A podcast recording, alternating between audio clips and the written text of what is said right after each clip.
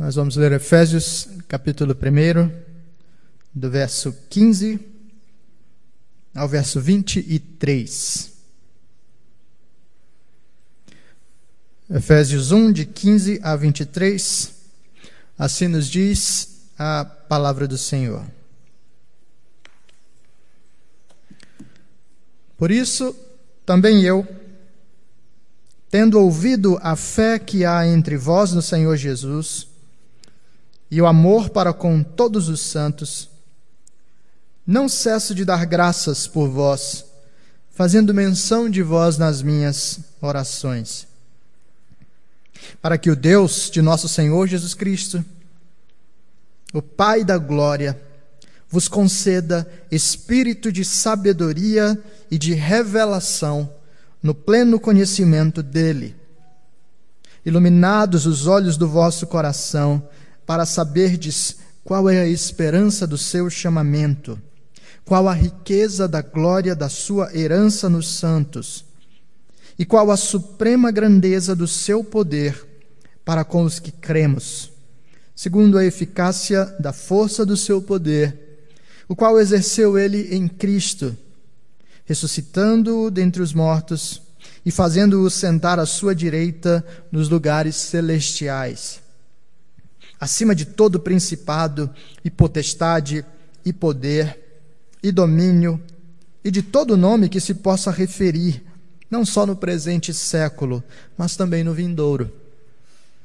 E pôs todas as coisas debaixo dos pés, e para ser o cabeça sobre todas as coisas, o deu à igreja, a qual é o seu corpo, a plenitude daquele que a tudo enche em todas as coisas.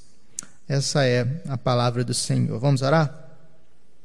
Senhor, com a tua palavra aberta diante de nós, suplicamos a graça de ser alimentados, tratados, pastoreados por ti. Fala conosco. Ajusta o nosso coração e a nossa disposição. O Senhor sabe tantas vezes como é difícil manter o foco e manter a atenção, participando do culto com as distrações que temos na nossa casa. Mas nós queremos pedir a graça do Senhor para que os nossos corações estejam profundamente ligados, conectados à tua palavra, para que o nosso coração esteja cheio de expectativa para ouvir a tua voz.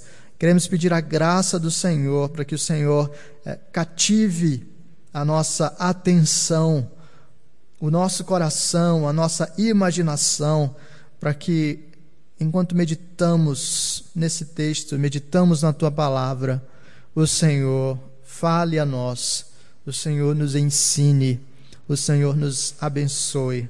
Nós pedimos isso em nome de Jesus. Amém.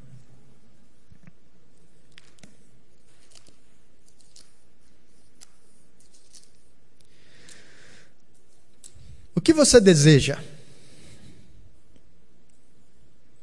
Se você tivesse um diário, um caderno, um registro de algumas das suas é, reflexões, meditações, desejos e sonhos, o que, que estaria nesse diário?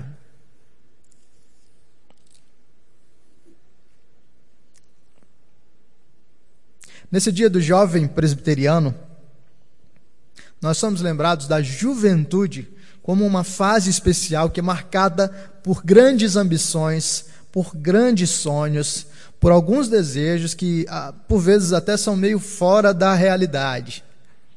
Na juventude, a gente tem essa impressão de que o mundo pertence a nós e de que nós conseguimos fazer todas as coisas.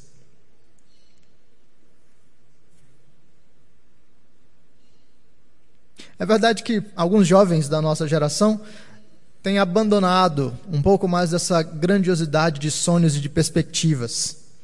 É verdade que alguns jovens da nossa geração acabam caminhando uh, em uma vida um tanto apática, sem grandes expectativas, sem grandes ambições, sem muita orientação ao longo da sua trajetória. Mas mesmo para esses jovens, mesmo para esse grupo de pessoas que, de certa forma, simplesmente vai é, transitando pela vida, quase como zumbis, ainda assim, esse grupo de pessoas experimenta agonia profunda quando alguns dos seus pequenos desejos são quebrados, frustrados, são impedidos de acontecer. O fato é que todos nós temos desejos. Todos nós, em maior ou menor medida, cultivamos algumas ambições no nosso coração. Sejam ambições grandiosas e profundas, sejam ambições pequenas, como simplesmente uma tarde de paz, uma noite de é, tempo com a sua esposa, com o seu marido, ah, o sucesso em determinada prova ou atividade da sua faculdade, ou o cumprimento de alguma tarefa do seu serviço. Todos nós temos sonhos, desejos, temos ambições. Esse tempo de quarentena e de isolamento colocou à prova alguns dos nossos sonhos e dos nossos desejos. O distanciamento social, o fechamento do comércio em muitos aspectos, o fechamento de escolas, a alteração nas agendas de universidades, as férias que foram dadas coletivamente, de certa forma, férias forçadas, a reorganização de aspectos da dinâmica do trabalho, fizeram com que muitos dos nossos sonhos e desejos encontrassem barreiras. Alguns queriam casar num ambiente num tempo mais tranquilo. E agora estão tendo que se reorganizar. Alguns tiveram que adiar o casamento para depois poder fazê-lo. Alguns que acreditavam que finalmente iam sair das dívidas para entrar em uma certa tranquilidade financeira, perceberam que não vai ser exatamente assim. Alguns que tinham desejos e o projeto de crescer profissionalmente se viram estagnados. Alguns que tinham o sonho de concluir a sua universidade agora perceberam que o atraso vai impedir que isso aconteça. Enfim, diante de tantos desejos, de tantos sonhos, alguns que tinham o simples desejo de continuar vendo seus filhos e netos e abraçando seus filhos e netos, perceberam que isso não será possível durante algum período. Enfim, nós estamos numa época de desejos frustrados que tem nos levado a algumas crises pessoais. Algumas crises bem intensas, alguns de nós experimentando profundamente os traços da ansiedade e de como isso afeta o nosso coração e também o nosso organismo físico. Alguns de nós cultivando tristeza, depressão. Alguns de nós ficando agitados, irados, correndo de um lado para outro dentro de casa, mas tentando fugir desse desespero da frustração. Desejos bloqueados podem causar profunda agonia em nosso coração. E é por isso que eu e você Precisamos de uma reorganização dos nossos desejos, segundo a ação pastoral do nosso Deus. E um texto excelente para nos ajudar nisso é esse texto de Paulo aos Efésios, no capítulo 1, do versículo 15 ao 23. Talvez você lembre do que está acontecendo aqui. Paulo escreve uma carta circular a algumas igrejas da região que está tentando lidar com o problema fundamental do relacionamento entre judeus e gentios na igreja. A disputa se dava em torno de tradições, em torno de pedigree, judeus acreditando que tinham né, história, tradição, tinham um certo é, valor a mais dentro da igreja, e essa tensão existente no relacionamento entre judeus e gentios quem é primeira divisão, quem é segunda divisão, quem é mais crente, quem está mais perto de Deus. Paulo deseja ajustar os relacionamentos e demonstrar como é que o Evangelho reorganizou a vida dos povos. Paulo deseja demonstrar para esses irmãos como o mistério do Evangelho é revelado na igreja. Como de dois povos tão distintos, Deus faz uma só família. E assim, nesses seis capítulos de Efésios, nós temos um tratado belíssimo sobre a igreja do Senhor. Paulo escreve isso de um modo muito interessante. Existem algumas possibilidades de você enxergar.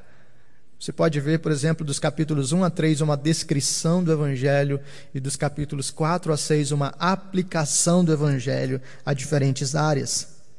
Mas você também pode ver uma estrutura que apresenta para a gente, primeiro, uma introdução em que Paulo fala sobre a obra de Deus na redenção, capítulo 1, do versículo 1 até o versículo 14. E a partir daí, dois blocos semelhantes: uma oração e ensino, uma oração e ensino. Efésios se organiza em uma oração que vai de 15 ao 23, o texto que nós lemos, seguido de um ensino sobre a unidade uh, da igreja.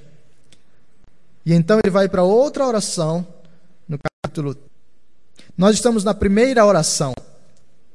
E aliás, é um grande ensino para a gente, né? Sobre como doutrina e oração sempre caminham juntas. Sobre como a nossa disposição diante do conteúdo bíblico precisa ser uma disposição de corações orantes.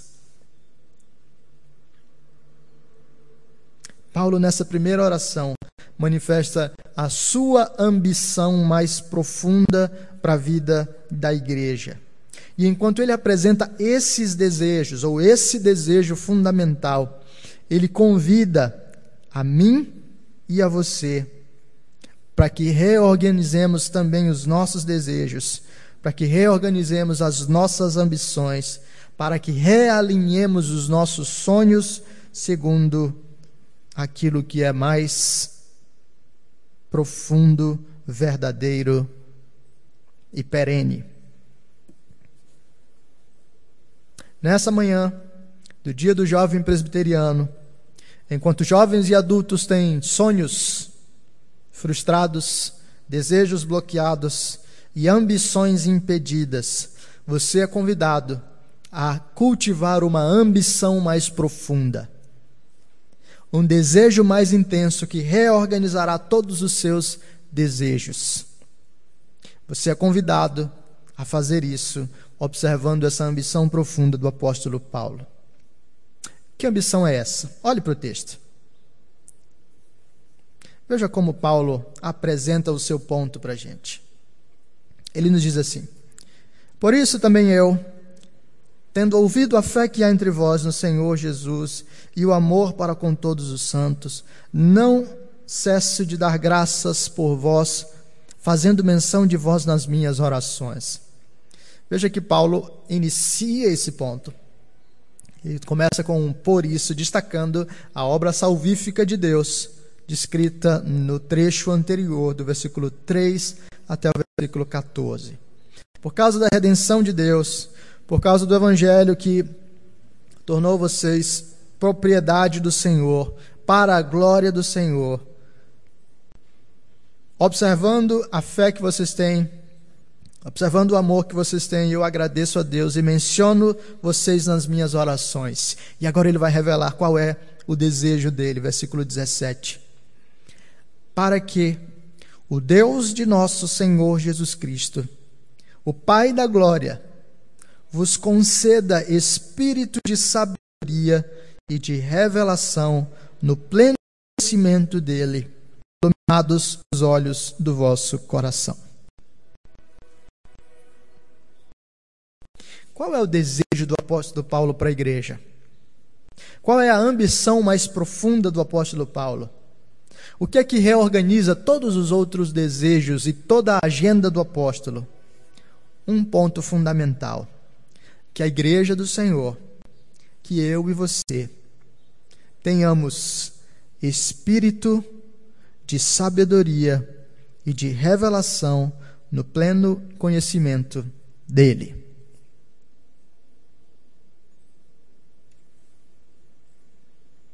Talvez essa linguagem possa ser um pouco nebulosa para você. Como assim? O que, que Paulo está querendo dizer aqui? Eu sei o que é desejar um carro, eu sei o que é desejar uh, um casamento, eu sei o que é desejar um aumento. Mas o que é desejar um espírito de sabedoria e de revelação no pleno conhecimento dele? Será que Paulo está falando de um tipo de dom especial, de revelação, sabedoria de algumas pessoas específicas que têm né, um certo conhecimento inacessível ao resto da igreja? Paulo está falando de um grupo especial de cristãos que está mais perto de Deus do que o resto. Não é nada disso.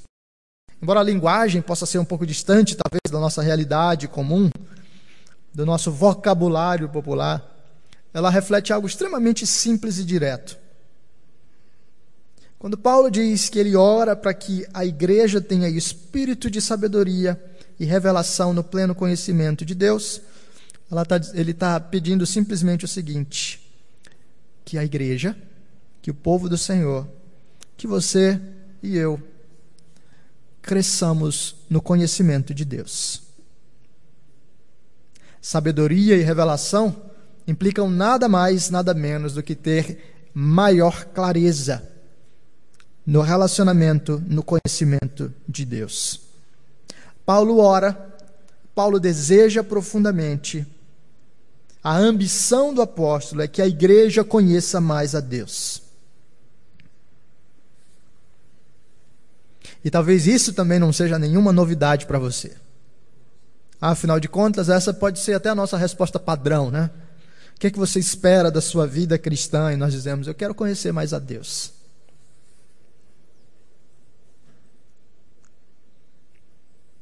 No entanto, por vezes, essa linguagem não reflete a realidade acerca de nós. Por vezes ela reflete confusão, porque nós achamos que conhecer mais a Deus significa simplesmente ter mais informação acerca de Deus. E aí talvez alguns de nós tenham muitas informações acerca de Deus, mas não conheçam o Senhor propriamente. Para outros de nós, conhecer a Deus se transformou em um chavão evangélico, um discurso comum, que nós podemos até afirmar, mas que não reflete a dinâmica de vidas que conhecem efetivamente ao Senhor. Por isso, o desejo mais profundo de Paulo, que ele não apenas revela, como modela para mim e para você, é que o nosso desejo, a nossa ambição, a nossa vontade mais profunda seja a de conhecer a Deus, não apenas tendo informações sobre Ele, mas nos relacionando com Ele de um modo existencial e vivo.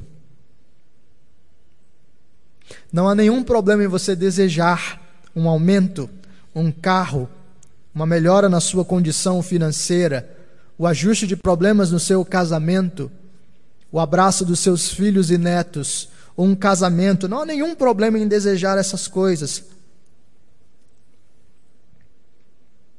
Mas se o seu desejo mais profundo não for vida com o Senhor, todos esses outros desejos ficarão fora de lugar. Todos esses outros desejos colocarão você exatamente na posição em que talvez você esteja experimentando agora, de crises pessoais profundas, de agitação emocional, desordem interior, privação de sono. Se o desejo de conhecer a Deus e habitar no Evangelho, se o desejo de um relacionamento vivo com o Senhor, de corações que se deleitam, em Cristo não for o centro da sua ambição, todos os outros desejos ficarão fora de lugar, agitando você de um lado para o outro, segundo as turbulências da vida.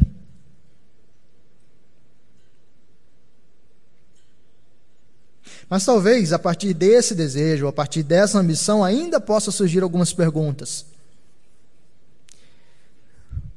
Para que, que eu vou querer conhecer mais a Deus? E o que, que significa conhecer mais a Deus? Paulo desenvolve o ponto. Paulo torna as coisas ainda mais claras para que, como expressão desse desejo, eu e você sejamos realinhados. E assim ele segue dizendo no versículo 18: Iluminados os olhos do vosso coração, para saberdes três coisas: qual é a esperança do seu chamamento, qual a riqueza da glória da sua herança nos santos, e qual a suprema grandeza do seu poder para com os que cremos. Veja que interessante. Paulo escreveu isso aqui completamente é, distante do coronavírus. Mas essas verdades que o apóstolo Paulo escreve há tantos séculos atrás possuem implicações e desdobramentos imediatos para a nossa condição. Como assim? Pergunta é: o que, que significa conhecer mais a Deus? Como é que eu e você podemos conhecer mais a Deus e para que que nós vamos conhecer mais a Deus?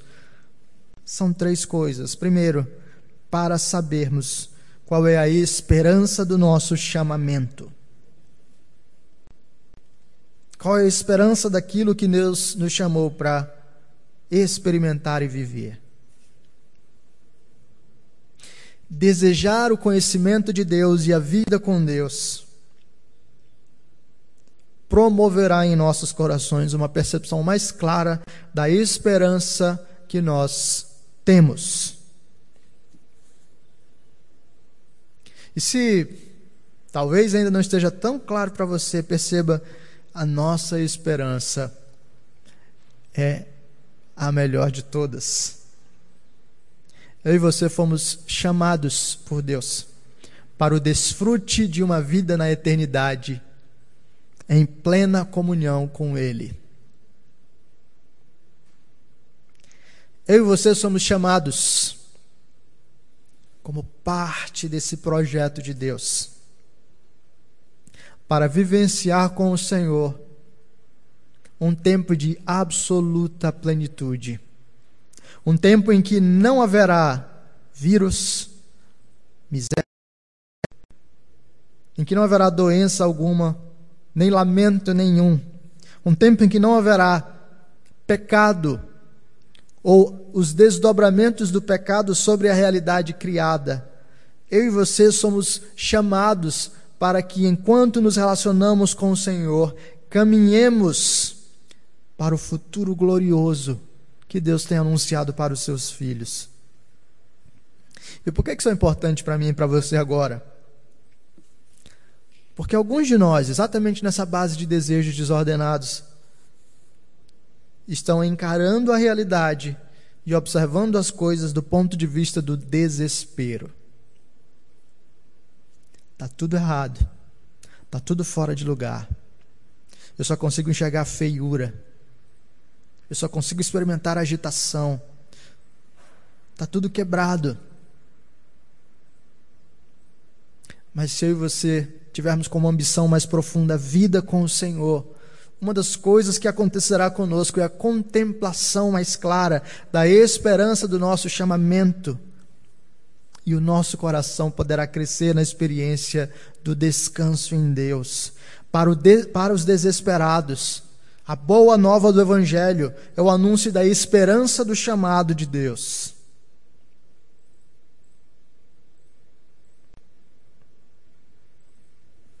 Conhecer a Deus envolverá isso.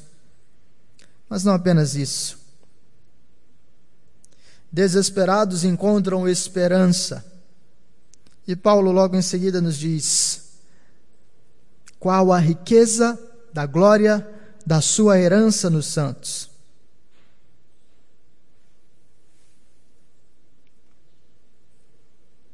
À medida em que nós ambicionamos e crescemos no relacionamento, na vida com Deus, no conhecimento de Deus,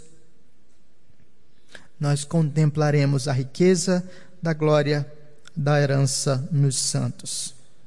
Além da percepção da esperança, diante de nós será aberta a perspectiva das ricas bênçãos de Deus preparadas planejadas e derramadas sobre os seus filhos.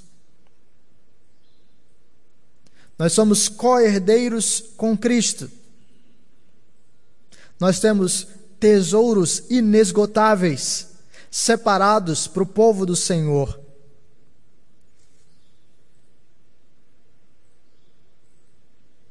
Nós temos o derramamento de todas as bênçãos espirituais nas regiões celestiais. Nós temos recursos inesgotáveis à disposição, minha e sua. Nós temos uma glória riquíssima na herança que Deus preparou para nós. Por que isso é importante? Por que, que pensar sobre as bênçãos de Deus e sobre a herança que Deus tem para os seus filhos é importante? Porque exatamente agora Enquanto alguns de nós só enxergam desespero e são convidados a enxergar a esperança, alguns de nós só enxergam escassez, miséria. Talvez alguns de nós estejam experimentando tensões profundas, porque estão tendo que apertar o cinto. Talvez alguns já apertaram tudo o que poderiam apertar e agora começam a ficar bastante preocupados sobre como é que vai se dar o seu sustento. Talvez alguns de nós que tinham planos maiores, ou de viagens, ou de aquisições de alguns bens, perceberam que não será possível isso e contemplam a realidade do ponto de vista da escassez. Está faltando a miséria, a pobreza, a privação. Mas a nossa contemplação dessas coisas se dá por causa desses desejos fora de lugar.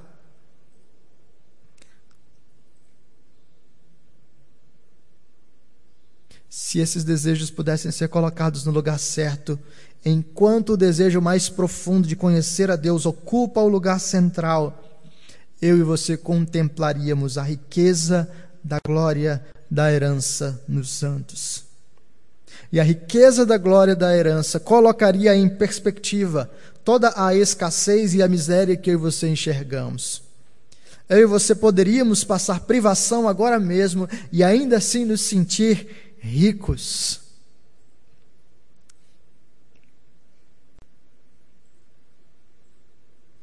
Existe uma herança riquíssima para mim e para você.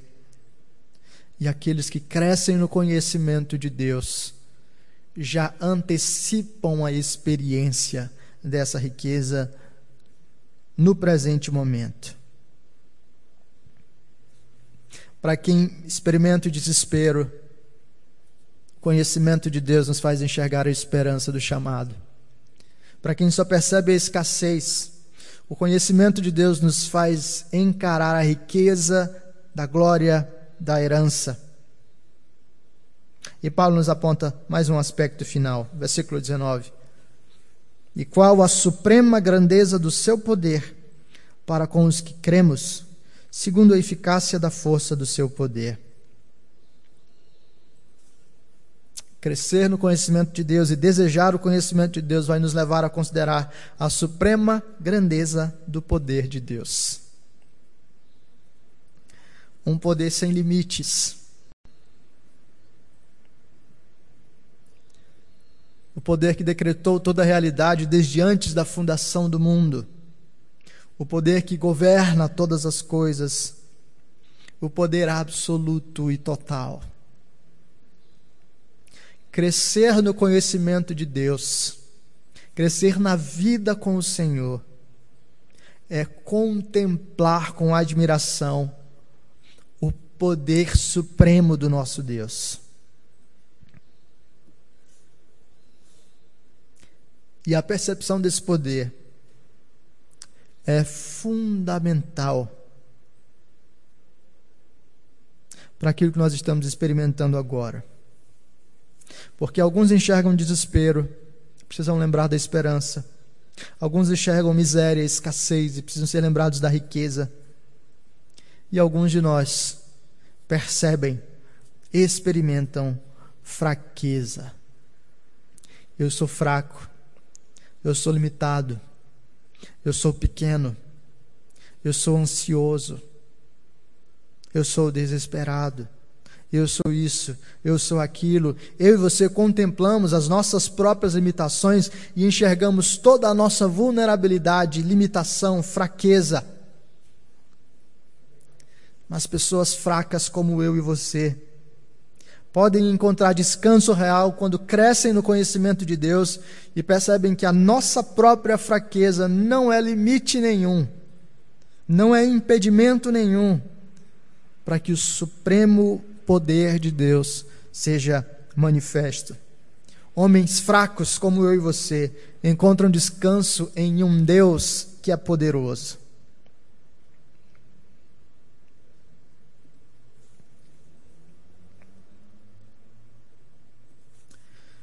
Eu já devo ter mencionado essa história aqui, mas vale a pena lembrar.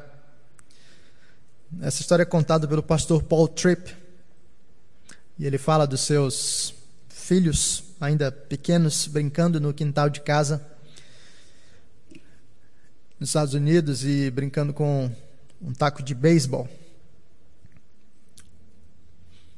E o filho mais velho brincava de rebater algumas bolas filho eh, mais novo estava ali perto e a filha estava também ali no quintal.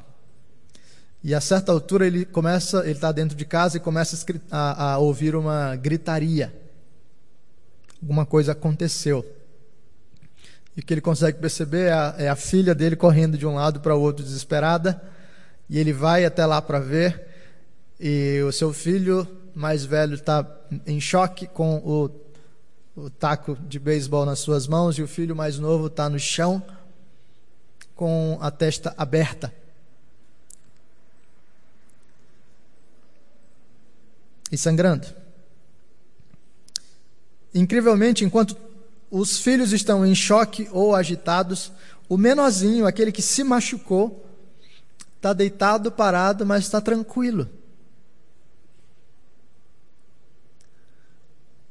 E ele está tentando entender, ele está no meio da, da, da, agitação do momento, mas ele está impressionado com aquilo que está acontecendo e ele percebe que o mais novo está tranquilo e está falando alguma coisa deitado. Então ele se aproxima para ouvir o que o pai, o que o filho estava, estava mencionando. E o filho baixinho estava dizendo para si mesmo: Está tudo tranquilo, meu pai é médico. Está tudo tranquilo, meu pai é médico. Está tudo tranquilo, meu pai é médico a sutileza dessa história é um pouco mais. É, é, é ela perde um pouco a força no português. Mas para você entender, é o seguinte: o Paul Tripp não era médico, ele era pastor, mas ele também era doutor doutor em teologia. E as pessoas tratavam o pai dele como Dr. Paul, o pai do garotinho. Só que doutor no inglês, doctor, também é utilizado para chamar alguém de médico. Então, o filhinho fez a associação de que ele precisava ficar, ele podia ficar tranquilo naquela cena, ele não precisava ficar agitado, porque o pai dele, Dr. Paul Tripp, era médico e teria a perfeita habilidade para lidar com o seu problema. Veja que interessante. Diante de um choque, diante de um baque, diante de uma ferida, uma criancinha pode ficar tranquila, contemplando o poder do seu pai.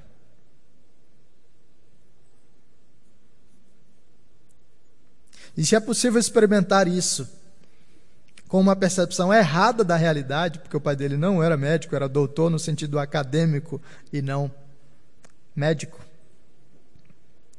muito mais eu e você, diante dos baques da vida, podemos ficar calmos, dizendo: O meu Pai pode todas as coisas. O meu Pai pode todas as coisas. E se você precisa ainda de mais evidências, o apóstolo Paulo dá para você.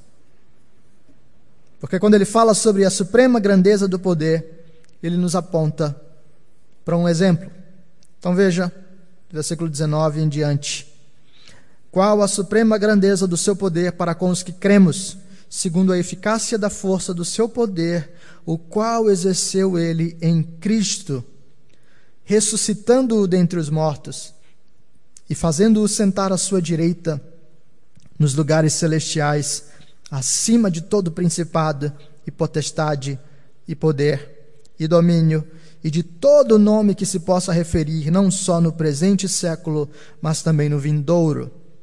E pôs todas as coisas debaixo dos pés, e para ser o cabeça sobre todas as coisas, o deu à igreja, a qual é o seu corpo, a plenitude daquele que a tudo enche em todas as coisas. São dois aspectos fundamentais. Você quer contemplar o poder de Deus, à medida em que você conhece o Senhor, contemplar o poder de Deus, olhe para Cristo. O poder que opera na igreja agora, o poder que opera na minha e na sua vida, é o mesmo poder que ressuscitou o Senhor Jesus dos mortos. É o mesmo poder que exaltou o Senhor Jesus. Você acha que coronavírus é páreo para esse poder? Você acha que crise econômica consegue fazer cócegas em Deus? Você acha que qualquer limitação da presente era consegue lidar com o poder que ressuscitou Cristo dos mortos? Não consegue.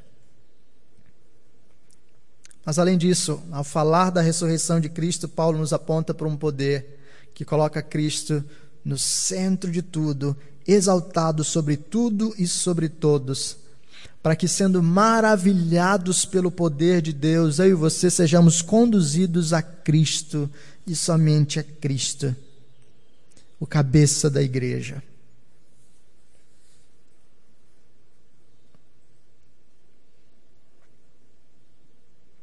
Eu e você precisamos de uma ambição mais profunda, que reoriente as nossas ambições e desejos.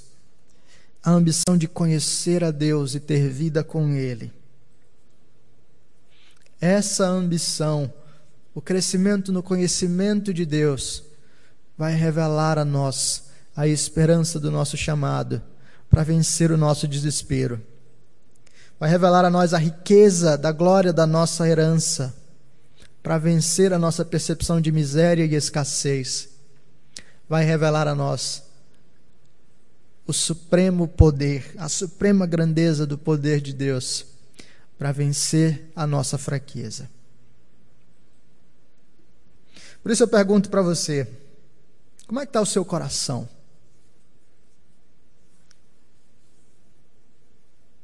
Seu coração está agitado nesses dias?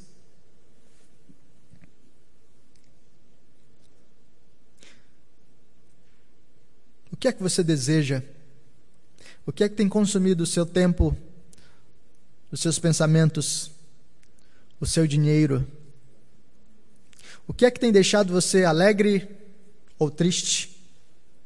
Ansioso ou tranquilo? O que é que tem conduzido os seus dias?